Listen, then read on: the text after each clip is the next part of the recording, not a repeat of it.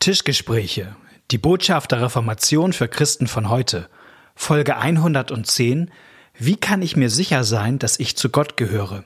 Fünf nicht hilfreiche Antworten.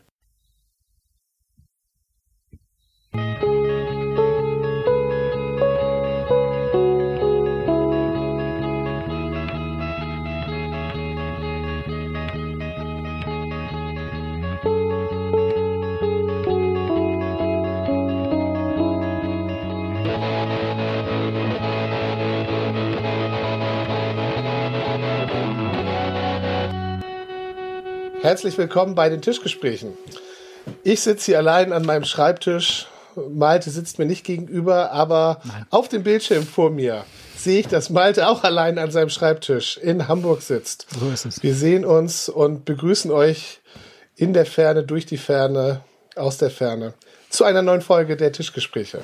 Herzliche Grüße aus dem Jahr 2021 in das Jahr 2022. Und wir hoffen, ihr seid gut über den Jahreswechsel gekommen. Genau. Auf ein besseres Jahr. Genau. Wir freuen uns, wenn wir uns, also wir haben uns im letzten Jahr zwischenzeitlich auch schon wieder in Präsenz mhm. getroffen, mhm. aber derzeit sind wir Team Vorsicht und machen es so und freuen uns auf bessere Zeiten. Aber bald, ich freue mich trotzdem, dass wir uns unterhalten können. Ich mich auch.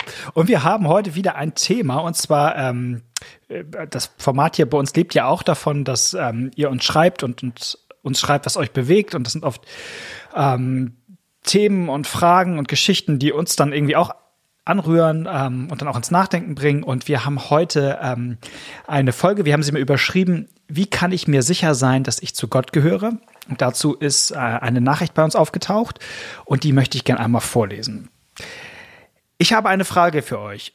Und zwar habe ich mir die letzte Folge angehört, in der es ja darum geht, dass wir nur durch Gott an ihn glauben können, dass er ja den Glauben an ihn schenkt. Aber wie kann ich dann überhaupt irgendwie sicher sein, dass ich zu ihm gehöre?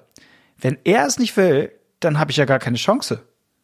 Und dann gibt's diese Bibelstellen, die mir manchmal Angst machen, zum Beispiel Matthäus 22, 14.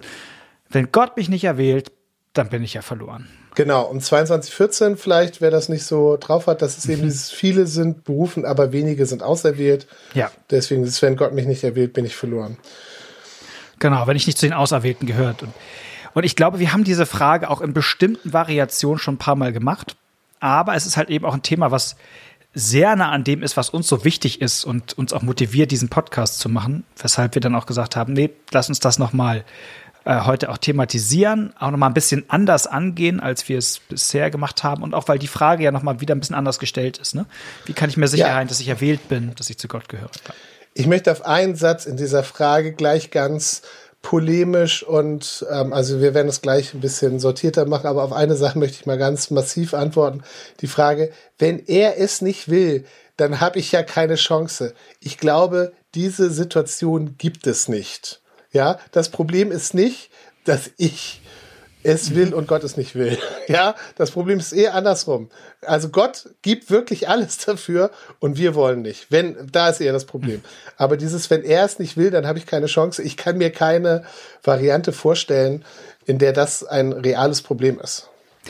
Das stimmt, also, aber das setzt natürlich auch jetzt sozusagen unsere äh, evangelisch-lutherische Perspektive schon auch voraus, ne? Also irgendwie, also ich sag mal, es gibt ja andere religiöse Systeme, die sagen würden, Leute, die sich nicht vernünftig anstrengen, die will Gott auch nicht. Ja, genau. Aber da will ich schon, also ein, ein System, in dem das möglich ist, ich will und Gott gibt mir keine Chance, äh, da, da, da kann schon was nicht stimmen. So, so viel will ich schon mal sagen. Das glaube ich auch, genau. Aber es gibt diese Systeme und es gibt sie auch. Äh, ja, auch ja, im, evangelischen Bereich gibt es diese Systeme. Ähm, ja, ja, auch, na klar, man kommt sich selber manchmal so vor, ist ja nichts, was einem fremd ist, aber ja. auch wenn man das bei sich selber entdeckt, wenn, wenn, wenn, wenn man das so, vor, also wenn man sowas bei sich merkt, dass man das denkt, dann kann man sich sicher sein, hier habe ich einen Fehler gemacht. Mhm. Das glaube ich auch, ja. Genau. Ähm, ne, also wir haben den 1. Timotheus-Brief, Kapitel 2. Gott will, dass allen Menschen geholfen werde und sie zur Erkenntnis ja. der Wahrheit gelangen. So, also irgendwie Gott will das, das, das glaube ich auch. Genau. Aber eben, und das, wenn wir, das machen wir ja manchmal so stark, dass Gott es ja am Ende ist, der alles tut zu unserem ja. Heil. Und wenn dann trotzdem Menschen verloren gehen, dann ist ja die, erstmal, ist, ist dann sozusagen der Schluss so naheliegend zu sagen, na, dann will Gott offensichtlich nicht, dass Menschen, mhm. Menschen an ihn glauben oder gerettet werden. Also es liegt. Also das, ja. ja, das stimmt, das haben wir bestimmt schon mal. Das, aber tatsächlich, also Paulus denkt das ja mal durch in Römer mhm. 9 bis 11 und da, da geht das auch theoretisch durch und es stellt sich auch die Frage, kann es sein, dass, also da geht es ein bisschen zugespitzt dann noch jetzt ausdrücklich um die Juden, mhm. die nicht an Jesus glauben, was Paulus noch mehr irritiert und anficht, weil er weiß, dass Jesus ja zuerst für die Juden gekommen ist. Ja, das ist, das ist Gottes auserwähltes Volk. Und wenn die jetzt nicht, jetzt ist Jesus da, die haben ewig auf ihn gewartet und jetzt kommen die nicht zum Glauben. Und dann spielt er das ja so durch. Und da äh, macht er das auch theoretisch. Hat er die denn verworfen? Ist es, liegt es an Gott, dass er nicht will? Mhm. Nein, Gottes Gaben und Berufung können ihn nicht gereuen. Also das, also in seinem Durchdenken merkt er auch, nee, das kann es nicht sein, das kann es nicht sein, das kann es nicht sein. Also deswegen, ich, ich nehme die Frage sehr ernst, das kann ich auch voll nachvollziehen. Ich kann auch diesen Gedanken nachvollziehen, aber wenn der Gedanke bei mir auftaucht, dann nehme ich ihn nicht ernst, weil ich weiß, nee, das, das kann es nicht sein. Ja. So, jetzt können wir aber ja ein bisschen strukturierter. Strukturierter. genau. Ähm, ich habe mir überlegt, ob wir einfach mal heute so ein paar Möglichkeiten durchspielen, wie man diese Frage beantworten kann. Also die, auf die Frage, wie kann ich mir sicher sein, dass ich zu Gott gehöre, kann man einfach verschiedene Antworten geben. Und ähm, wir spielen mal. Wir machen das so wie bei Paulus. Du spielst das durch und ich sag dann immer, das sei ferne. Das. Okay, ja, genau. So, das ist also von daher. Wir haben jetzt, ich habe mal so irgendwie fünf mitgebracht, fünf Möglichkeiten, ich sag mal fünf Straßen, die man einbiegen kann, ähm, um auf diese Frage zu antworten. Aber fünf Straßen, wo man irgendwann vielleicht merkt, ähm, hier geht's nicht so richtig weiter. Ähm, genau, fünf Stück. Und ich würde sagen, wir starten gleich mal durch. Die erste Möglichkeit, glaube ich, äh, zu sagen, woran erkenne ich, dass Gott mich erwählt hat, ist zu sagen, dadurch, dass Gott mir zeigt, dass er mich liebt. Dadurch, dass ich das spüre, dadurch, dass ich das fühle. Merke. Dadurch, merke, merke ja. und erlebe. Genau. Ja. Und ähm, ich glaube, das gibt Menschen, die das so von sich sagen würden und sagen, ja, ich merke das doch, dass ich erwählt bin. Ich spüre das doch einfach. Ich spüre, dass Gott mich liebt. Ich spüre, dass ich zu Gott gehöre. Und wenn ich spüre, dass, dass Gott mich liebt, dann, dann muss ich doch erwählt sein. Also sonst würde ich doch gar nicht, also es würde sonst doch gar keinen Sinn machen. Und, und wenn ich irgendwie letzte Woche beim Lobpreisabend äh, unterwegs war und ich, wir hatten diese gute Zeit und habe ich einfach gemerkt, Gott ist da und Gott liebt mich und und wenn ich nicht erwählt wäre, dann, dann hätte ich doch diesen, dieses Erlebnis gar nicht gehabt. Also also dieses Gefühl, dieses ähm, Gespür dafür, dass Gott da ist mit seiner Liebe, das zeigt mir, dass ich zu ihm gehöre. Ähm, manche würden vielleicht sogar sagen, ähm, ich hatte sogar mal irgendwie den Eindruck, Gott würde direkt zu mir sprechen. Also das wäre wie eine Stimme fast, die ich gehört habe. Und da hat Gott gesagt, du bist mein geliebtes Kind. Und seitdem weiß ich, ich bin erwählt. Also so könnte man ja irgendwie rangehen und sagen, ja, ich habe es einfach erlebt, dass Gott auf meiner Seite ist. Ja. Und deswegen weiß ich, ich gehöre zu ihm und ich bin erwählt. Das wäre einfach mal eine Möglichkeit. Knut, sag mir mal. Ist das, das. Das sei Warum sagst du, das sei ferne? Ist das schlecht, wenn ich irgendwie merke, dass Gott mich liebt? Ist das was Schlechtes? Nein, das. Äh, du das damit sagen? Nein, nein, das äh, gönne ich dir. Ähm, tatsächlich ist aber, wenn ich sowohl in die Bibel als auch in die Kirchengeschichte gucke, ist das nicht der Normalfall. Und es gibt an dem, an dieser. Was ist nicht der Normalfall? Was ist nicht der Normalfall? Dass, dass ich, dass ich Gott immer so erlebe und spüre. Mhm. Ja. Ähm, äh, also nichts nichts gegen Gefühle, aber ob das, äh, also ob die sicher sind, also und ich, ich sehe hier an der Stelle sehe ich wirklich zwei große Probleme.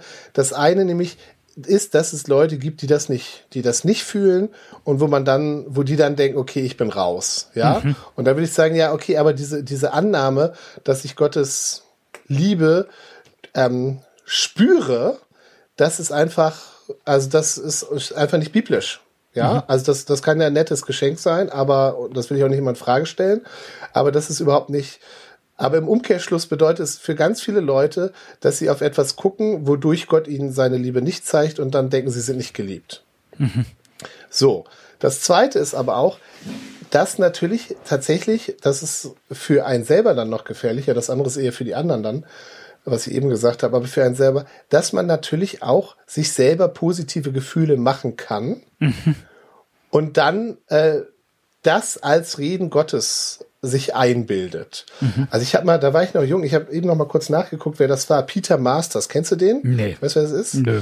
Ja, das, ja, ich muss auch ex, extra noch mal nachgucken. Also der ist, das ist der Nah, also es gab ja den berühmten Prediger Spurgeon, ähm, wirklich weltberühmter Prediger, für den sie extra in London eine riesige Kirche gebaut haben, damit er genügend Zuhörer da reinkriegt. Und an dieser Kirche ist, ähm, ist äh, ich weiß nicht, ob immer noch, ist jetzt inzwischen dieser Peter Masters, ähm, also so ein ähm, Spurgeon-Nachfolger sozusagen, Baptist.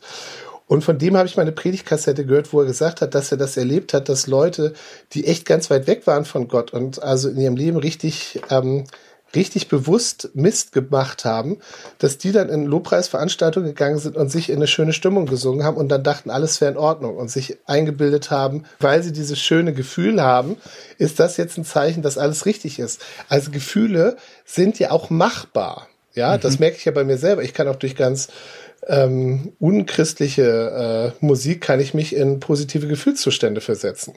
So. Und deswegen nichts gegen, also irgendjemand hat, ich habe mal ein Buch gelesen, da stand drin, nichts gegen Gefühle. Gefühle sind gut, Gott hat sie gemacht, aber Gefühle sind nicht das, wodurch Gott mit mir kommuniziert. Mhm. Und es gibt ja, also jeder kennt das, es gibt ja Leute, die liebe ich und die fühlen das gar nicht. Oder es gibt Leute, die lieben mich und ich fühle das gar nicht immer. Ja, es geht dann eher darum, dass man das auch mal sagt. Ja. Aber also Gefühle ist, also nichts gegen Gefühle, aber Gefühle sagen eigentlich mehr über den aus, der fühlt, als über den sozusagen, ähm, also dass ich, dass ich mich ungeliebt fühle, muss nicht heißen, dass mich keiner liebt. Das merke ich vielleicht bloß nicht. Und umgekehrt. Vielleicht fühle ich mich auch total geliebt. Ja, ich bin Donald Trump, denke, alle lieben mich, das stimmt gar nicht. Genau, und, und der Schluss eben so weiter zu sagen, das heißt auch, dass ich dann eben nicht zu Gott gehöre oder zu Gott gehöre, der ist. Genau. Und der Punkt ist, da ist sozusagen immer schon sozusagen das, das Einfallstor des Zweifels. Ne? Also wenn das, ähm, wenn sagen wir mal, religiöse Gefühle nicht nur eine gute Gabe Gottes sind, sondern zum Fundament werden. Ja, das ist ja, genau. glaube ich, das Problem. Also das Fundament heißt nämlich da an die, die Kategorie, an der ich entscheide, ob ich jetzt zu Gott gehöre oder nicht. Und wenn das sozusagen das eigentliche ist, dann ist sozusagen ähm, das Einfallstor für den Zweifel da, weil der Zweifel immer anklopfen kann, sagen kann, hä, hä, hast du es dir nicht vielleicht nur eingebildet? Hast du vielleicht mhm. die Stimme nicht nur eingebildet? War das vielleicht nicht einfach nur gute Musik vom Lobpreisleiter? Ähm, mhm. Woher weißt du wirklich, dass du erwählt bist? Ähm, das kann am Ende nur Einbildung gewesen sein. Also vielleicht, um das auch mal positiv zu sagen, ich hatte das sogar mal mit einem schlechten Gefühl. Ich, also ich will das nicht zu ausführlich erzählen, aber es gab mal eine Situation, da bin ich reingegangen, weil ich dachte, dass Gott mich da haben will. Und dann, also dann ging das los und, und es war alles schlecht und alles, ich habe mich ganz schlecht gefühlt und habe gedacht, ja, habe ich mich jetzt verhört und soll ich doch nicht hier sein? habe ich gedacht, ja gut, Knut, es ist jetzt auch wirklich mitten in der Nacht. Äh, das ist jetzt eine anstrengende Situation auch. Das hat vielleicht auch einfach was damit zu tun, dass du gerade müde bist und dass dieses Gefühl überhaupt nichts über die Nähe Gottes aussagt. Ähm, also wo ich sozusagen auch das negative Gefühl gedacht mhm. habe, das sagt dir überhaupt nichts darüber aus, ob ich jetzt hier auf Gottes Weg bin oder nicht. Und tatsächlich ja. war es dann so, dass es, äh, ich habe gedacht, ich mache mir jetzt heute keine Gedanken mehr drüber. Äh, ich schlafe da erstmal und so weiter und so weiter. Und das hat sie nachher alles gegeben. Also es geht auch in die andere Richtung. Ja, genau. Ich, ich will das vielleicht nochmal sagen, man kann das natürlich immer nicht ausschließen, dass vielleicht auch Gott manchmal so wirkt. Also es gibt ja, ähm, das finde ich in unserer Tradition eigentlich zu sagen, also Gott wirkt hauptsächlich über Wort und Sakrament. Aber hauptsächlich heißt auch. Jetzt hast du ja den Clou schon gesagt. Ja, gut, das wird jemand uns auch nicht überraschen. Der, der, aber, ähm, aber Gott macht manchmal auch, auch Ausnahmen, äh, gerade wenn es gar nicht anders geht. Also ich denke jetzt, ich kenne die Geschichten von vielen Leuten aus dem Iran, die sagen, wir waren, ähm, wir waren irgendwie im Gefängnis und äh, wir hatten jetzt keine Bibel, wir hatten keinen Pastor, der uns predigen konnte oder mit uns das Abendmahl feiern konnte. Ähm, und, und mir ist Jesus irgendwie im Traum erschienen. So irgendwie aus dem Bereich gibt es das häufiger und, und äh, sagen wir mal, unsere Tradition ist ja sehr vorsichtig gegenüber solchen Ereignissen. Aber irgendwie ist es ja auffällig, dass es sie oft in den Bereichen gibt, wo irgendwie der normale Weg äh, nicht zugänglich ist. So. Ja. Ja.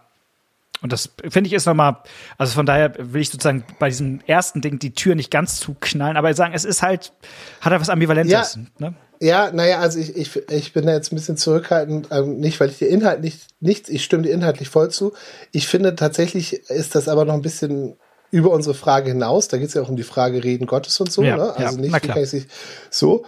Und, und ich würde auch in so einem Fall sagen, also wenn mir jemand sowas erzählt und ähm, ich das auch glaube und so, würde ich trotzdem sagen, dass auch das doch gerne dazu hinführen soll, dass, dass man ja. ab dann, wenn man dann Zugang zur Bibel hat und so weiter, dass man sich dann ein gutes Fundament sucht. Ja, Aber natürlich. ja, Gott kann einen auch anderswo abholen. Das ist, und das, dass Leute sagen, dass sie auch von Gott emotional angesprochen sind, das sage ich auch nicht immer, nein, oder sage ich nicht grundsätzlich, nein, das kann gar nicht sein oder so. Trotzdem würde ich begründet auch sagen, warum das sozusagen nicht der Weg ist, auf den Gott einen weiterführt. Mhm. Da bin ich wiederum ganz bei dir. Aber es gibt ja noch andere, außer Gefühle gibt es ja noch andere Sachen, äh, die man auch richtig sich angucken kann. Gefühle kann man ja nicht angucken, das ist ja das Doofe an ihnen. Ja, oder schlecht, genau. Zweite Möglichkeit, ähm, statt Gefühle wäre jetzt mal Werke. Ich sehe daran, dass ich erwählt bin oder dass ich zu Gott gehöre, mal so rumformuliert, dass ich zu Gott gehöre, dadurch, dass ich Gutes tue. Ja, und das, das Positive daran ist, dass man da viele Bibelstellen finden könnte, an denen man das doch, die das doch bestätigen, ja? Genau. Also erstmal, erstmal heißt es sowieso, wer Gutes, wer Gutes tut, den, äh, den belohnt Gott. Solche ja. Stellen gibt's. Aber auch dieses mit dem, was weiß ich, dass dann, dass das auch eine, eine Folge dessen ist, dass ich zu Gott gehöre, nicht nur, nicht nur so. Also, Malte, was gibt's denn dagegen zu sagen? Wer redlich, versteht, redlich sich bemüht, den können wir erlösen, sagt doch schon Goethe, ne? Goethe in Faust. ja. Faust 1. Genau. Ähm, na, genau, also, also Gott, äh, Gott, Goethe lässt es Gott sagen. Genau. Gott, also Goethes Gott sagt es in Faust 1 über Faust. Ja, ja also es ist, ähm, es ist, glaube ich, die, die standard religiöse Haltung irgendwie der Menschheit, ne, zu sagen, ich, ähm, ich kann es mir am Ende, glaube ich, erarbeiten und daran weiß ich, dass ich zu Gott gehöre, während ich die Checkliste abgearbeitet habe. Und in der Tat, wir finden es in der Bibel und das wäre jetzt unser anderes großes Lieblingsthema mit bei den Tischgesprächen. Das hat, glaube ich, was mit Gesetz und Evangelium zu tun. Das heißt ja was damit zu tun, dass ich unterscheiden kann, ähm, wie Gott gerade zu mir redet. Und das Gesetz ist nicht nur, aber vor allem dafür da, mir zu zeigen, dass ich die Checkliste eigentlich gar nicht abarbeiten kann und dafür eigentlich jemand anders brauche, nämlich Jesus. Der Punkt ist auch, wenn man das zum äh, Fundament macht, auch da ist wieder die Tür für den Zweifel total weit auf weil ich nämlich, wenn ich dann wirklich ernsthaft mich mit, mit Gott und der Bibel beschäftige, ich merke, huch, ähm, äh, äh, also dem Anspruch werde ich nicht gerecht. Und ja, dann sehe, da muss ich nämlich ehrlicherweise auch sehen, was ich alles nicht erfülle mhm. ähm, an, an den geforderten Werken, ähm, die da auch stehen.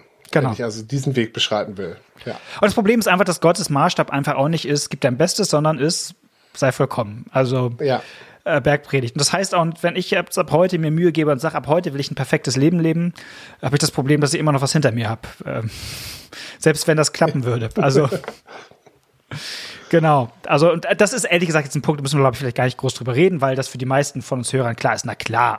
Also auf meine Werke zu schauen, dass ich mir das nicht erarbeiten kann vor Gott, das weiß ich doch. Ich bin doch evangelisch. Also das brauchen wir doch gar nicht. Ja, raus. wobei ich das, ich, ich oute mich jetzt mal, ich kenne das selbst von mir, dass man das umdreht mhm. ähm, und dass man, dass man das nicht als sein Verdienst, sondern als Wirken Gottes im eigenen Leben sieht. Genau. Also man guckt, man guckt auf sein Leben und sagt, da sind doch Sachen, wo ich Gottes Willen getan habe. Und das zeigt, und da gar nicht hier, und damit habe ich Gott beeindruckt, so, oder, mhm. oder damit beeindrucke ich Gott. Und damit zeige ich ihm, dass ich zu ihm gehöre, sondern an denen sehe ich doch, dass Gott in mir was getan hat. Genau, da wären wir genau also so beim dritten Punkt nämlich schon. Ja. Nämlich, also erstes war, ich kann es an meinen Gefühlen sehen, zweitens, ich kann es an meinen Werken sehen, der dritte wäre, ich kann es an meinen Glaubensfrüchten sehen. Also an dem, was Gott in meinem Leben genau tut, ja. also verändert, genauso wie du es gerade gesagt hast. Ja. Denn Und das kenne ich gut. Total. Ehrlich gesagt. Total. Und da muss man auch sagen, dass es da eine, äh, gerade auch im evangelischen Bereich, große Tradition gibt, die das auch stark machen. Also zu sagen, du kannst dir den Himmel nicht erarbeiten, aber, äh, aber du siehst quasi an den guten Früchten, die der Heilige Geist in deinem Leben wirkt, daran siehst du was darüber, dass du gerettet bist, dass du im Grunde auch erwählt bist. So. Und ähm, es gibt da so ein paar Bibelstellen, vielleicht können wir die mal aufnehmen, die, also erstmal um diese, um diese, um diesen Weg einmal stark zu machen oder dieses Fundament einmal stark zu machen, bevor wir es gleich in Frage stellen.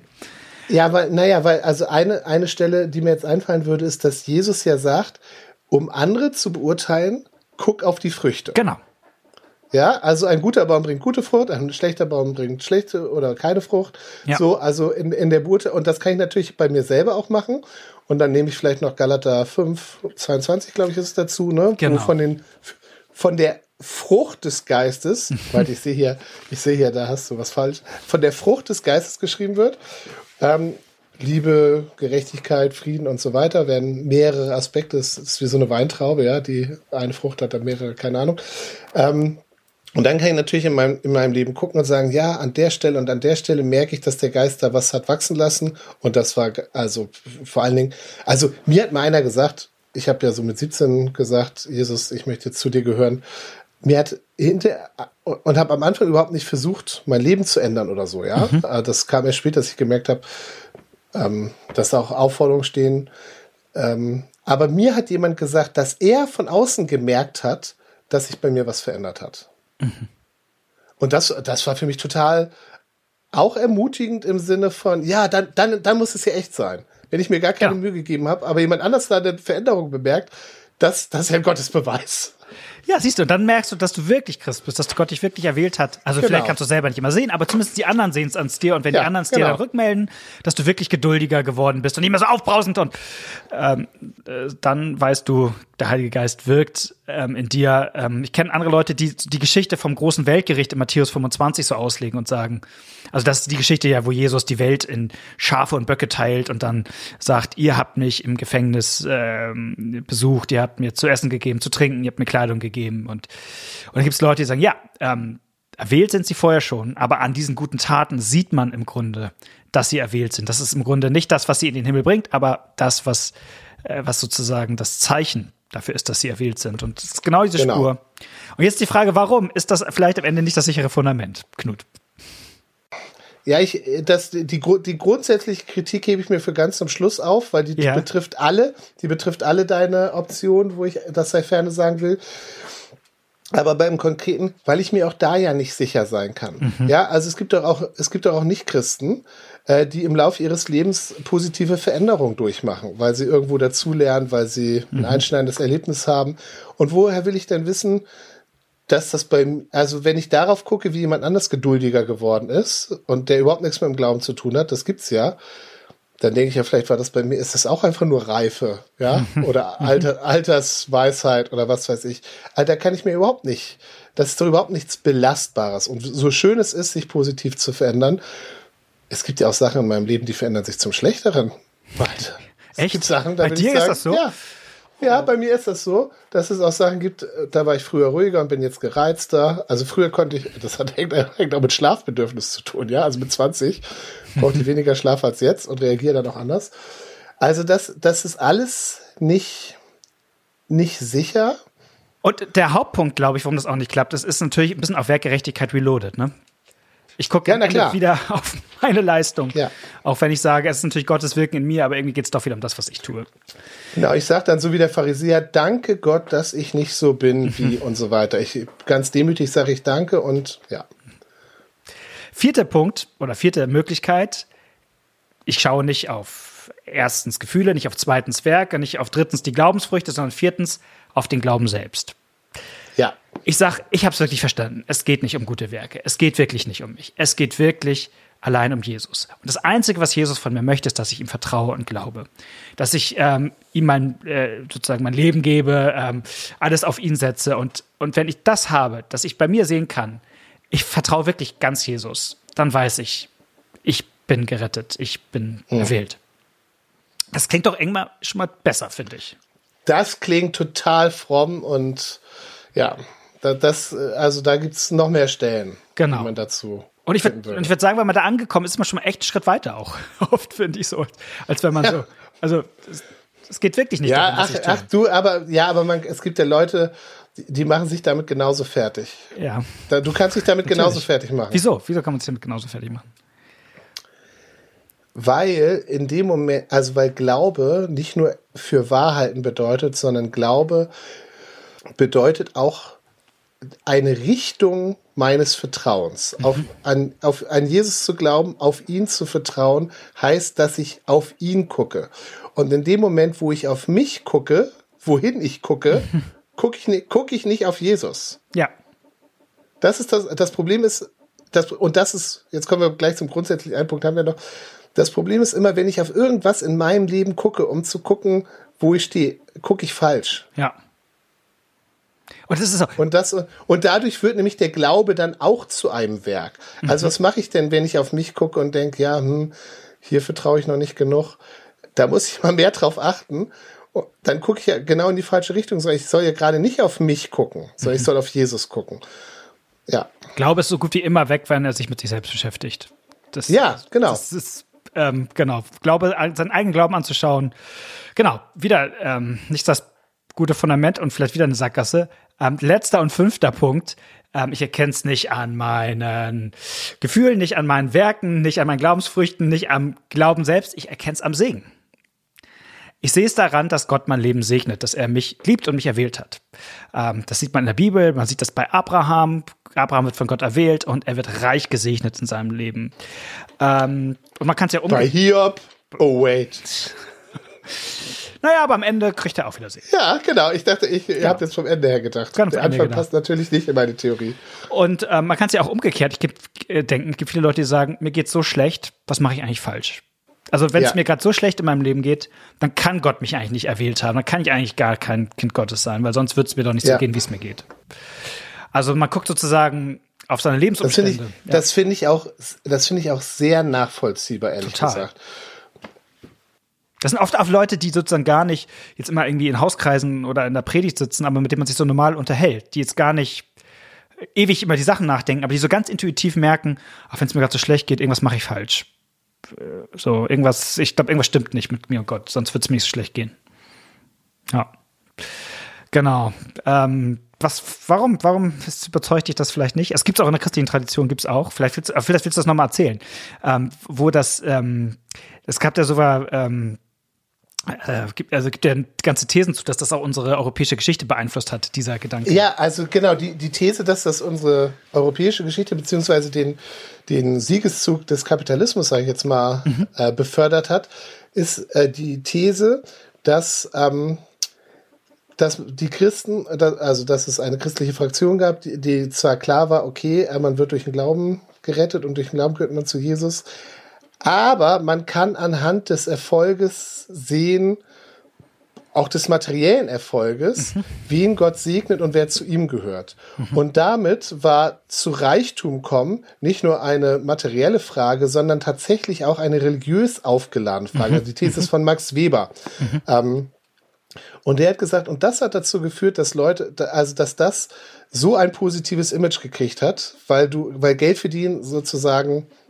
göttliche, göttliches Geschenk war. Und, und du dadurch, und, und dadurch alle bei diesem Wettbewerb mitmachen konnten. Und tatsächlich eben auch, ist nicht nur da, also Leute das vielleicht auch aus, aus Angst gemacht haben, aus, aus religiöser Angst versucht haben, wirtschaftlich erfolgreich zu sein, um sich damit selber zu trösten und zu wissen, ähm, ich, ich gehöre zu Gott, ich komme in den Himmel und so.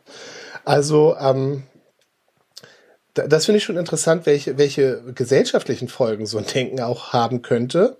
Ähm, aber ich habe das eben schon als Witz gesagt, also es fallen ja mir genügend biblische Beispiele ein, die, die, die das total durchkreuzen. Also, dass es Hiob so schlecht geht, liegt ja nun gerade nicht daran, dass Gott ihn bestraft oder dass er nicht zu Gott gehört, sondern liegt daran, dass Gott so viel von ihm hält und so auf ihn setzt und ihm so viel zutraut und sagt, der hier, der wird auch noch zu mir, also auf den kann ich mich verlassen, selbst wenn es ihm schlecht geht. Ja, also, da, also das ist so das krasseste Gegenbeispiel. Aber wir finden in allen biblischen Geschichten auch, also ja, es, es gibt auch, dass Leute von Gott gesegnet werden und da, also und wie gesagt, Ende des Hiobs Buches, da kommt Hiob dann wieder zu Reichtum und kriegt Kinder und so weiter. Also das gibt es auch, aber wir erleben auch immer wieder, dass Leute, Glaubensmenschen in der Bibel, Leid erfahren, Misserfolg erfahren und dass das nichts darüber aussagt, dass sie einen Fehler gemacht haben oder von Gott weit weg waren, sondern ähm, also selbst Jesus erlebt das ja.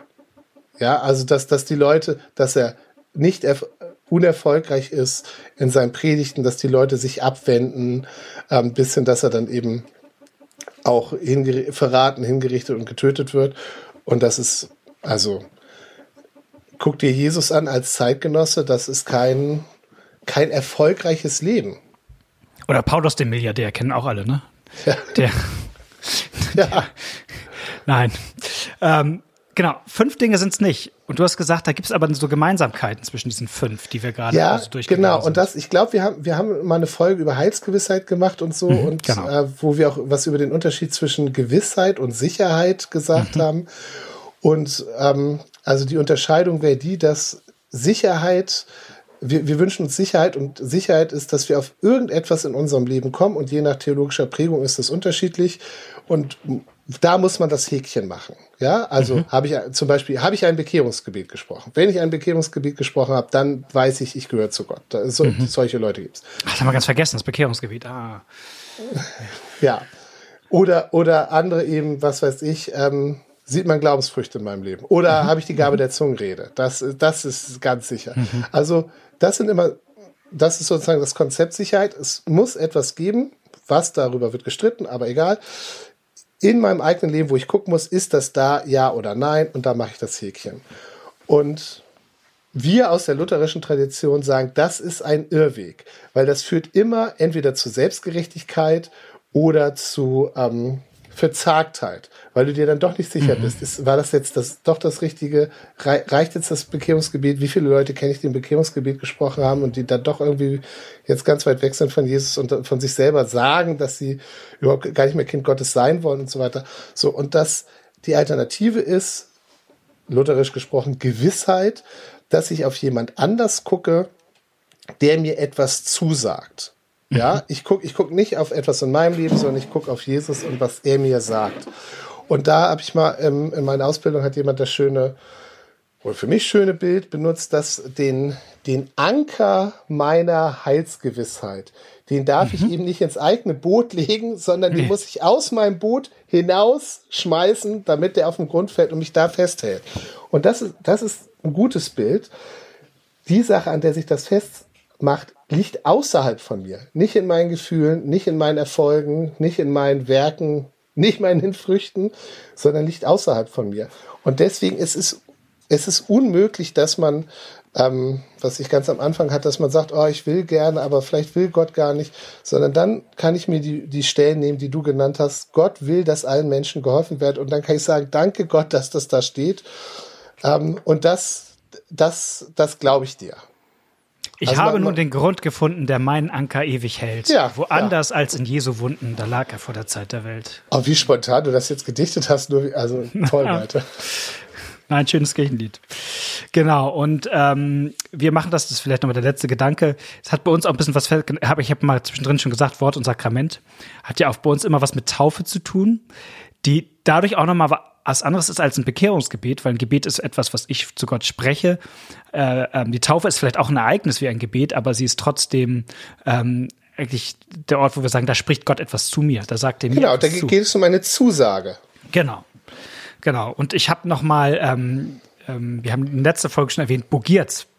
Ähm, wollen wir doch einmal äh, auf der Schlussgeraden jetzt zu Wort kommen lassen, weil äh, im Vorgespräch hast du mir gesagt, Knut, ach, eigentlich können wir zu der Frage, müssen wir einfach nur die entsprechende Szene bei Bogiertz vorlesen und dann ist eigentlich, eigentlich alles geklärt. Jetzt haben wir doch irgendwie unsere Minuten hier rumgekriegt. Ähm, es gibt diese Szene, wo eine junge Frau, die heißt Christina Jons Tochter, ähm, auftaucht ähm, bei, äh, bei dem äh, Pastor und sie ist ganz unsicher, ob sie ähm, ob sie überhaupt von Gott erwählt ist. So. Ja, vielleicht doch kurz äh, dann Ja. ähm, zum, zum Setting, als es so eine, so eine Art Seelsorgestunde. Der Pastor kommt da auf den Hof. Ja, Die ganzen Leute, es ist eine öffentliche Frage. Die ganzen Ja. Leute sitzen da und dürfen ihm äh, Fragen stellen. Also er macht sozusagen öffentliche Seelsorge. Q&A würde man heute sagen. Äh, äh, Q&A würde man heute sagen. okay, das kann Frag, ich nicht. frag, question and answer. Chris, genau, die Fragen und er antwortet dann und sie kommt dann mit einer sehr persönlichen Frage, die sie vor all den Leuten ihm stellt. Genau. Und jetzt lese ich mal. Ja, bitte.